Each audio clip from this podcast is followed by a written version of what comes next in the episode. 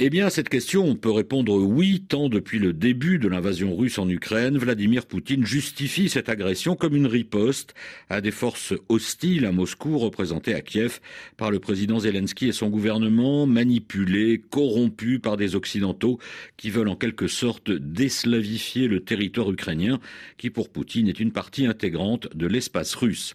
Ces convictions, qui ne datent pas d'hier, le dirigeant du Kremlin les a répétées avec force il y a quelques jours lors de son discours pour officialiser le rattachement à la Russie des quatre territoires euh, ukrainiens passés sous la coupe russe. Pour lui, l'Occident, c'est devenu le mal absolu, n'hésitant pas à réécrire l'histoire, même si certaines de ses assertions ne sont pas fausses. Vladimir Poutine se victimise.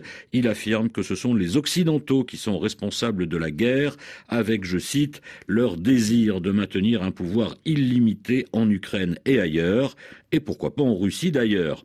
C'est donc pour conjurer cette menace que l'intervention russe a été rendue nécessaire.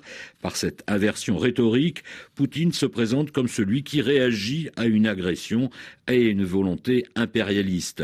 Alors, qui adhère à cette vision plus que contestable, qui utilise des agissements passés bien réels des Occidentaux, impérialisme, colonialisme, pour justifier son entreprise précisément coloniale? Eh bien, dans ce combat des narratifs, dans cette guerre civilisationnelle, il sait qu'il peut sur des relais précieux en Occident et sur d'autres continents qui ont souffert dans l'histoire des appétits occidentaux. Alors en Europe, c'est un paradoxe, les courants de pensée qui soutiennent la doxa poutinienne sont en général des penseurs ou des politiques d'obédience souverainiste et nationaliste, donc en principe qui défendent les intérêts de leur patrie. Eh bien non, ils s'alignent sur la vision de Poutine en expliquant qu'il s'agit du modèle à suivre. Ailleurs, en particulier en Afrique, le Kremlin joue habilement du ressentiment légitime d'une partie des populations contre les anciennes puissances coloniales. Il n'hésite pas à envoyer la milice Wagner, il entretient la propagande anti-occidentale sur place pour déstabiliser notamment la France. Cette offensive idéologique s'accompagne aussi d'une attaque contre ce qu'il appelle les valeurs décadentes de l'Occident.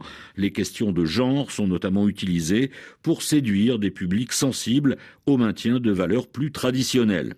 Cette offensive, qui sert donc de justification à la guerre en Ukraine, fonctionne en partie, mais presque huit mois après le début de la guerre en Ukraine, elle est aussi contestée par une majorité de pays en témoigne le dernier vote à l'Assemblée générale de l'ONU. Et surtout, dans cette guerre de civilisation, Poutine, qui s'imaginait un Occident faible et divisé, a réussi au contraire à réveiller l'Europe et l'OTAN, mais cette guerre idéologique n'est pas terminée et c'est cela aussi qui se joue en Ukraine.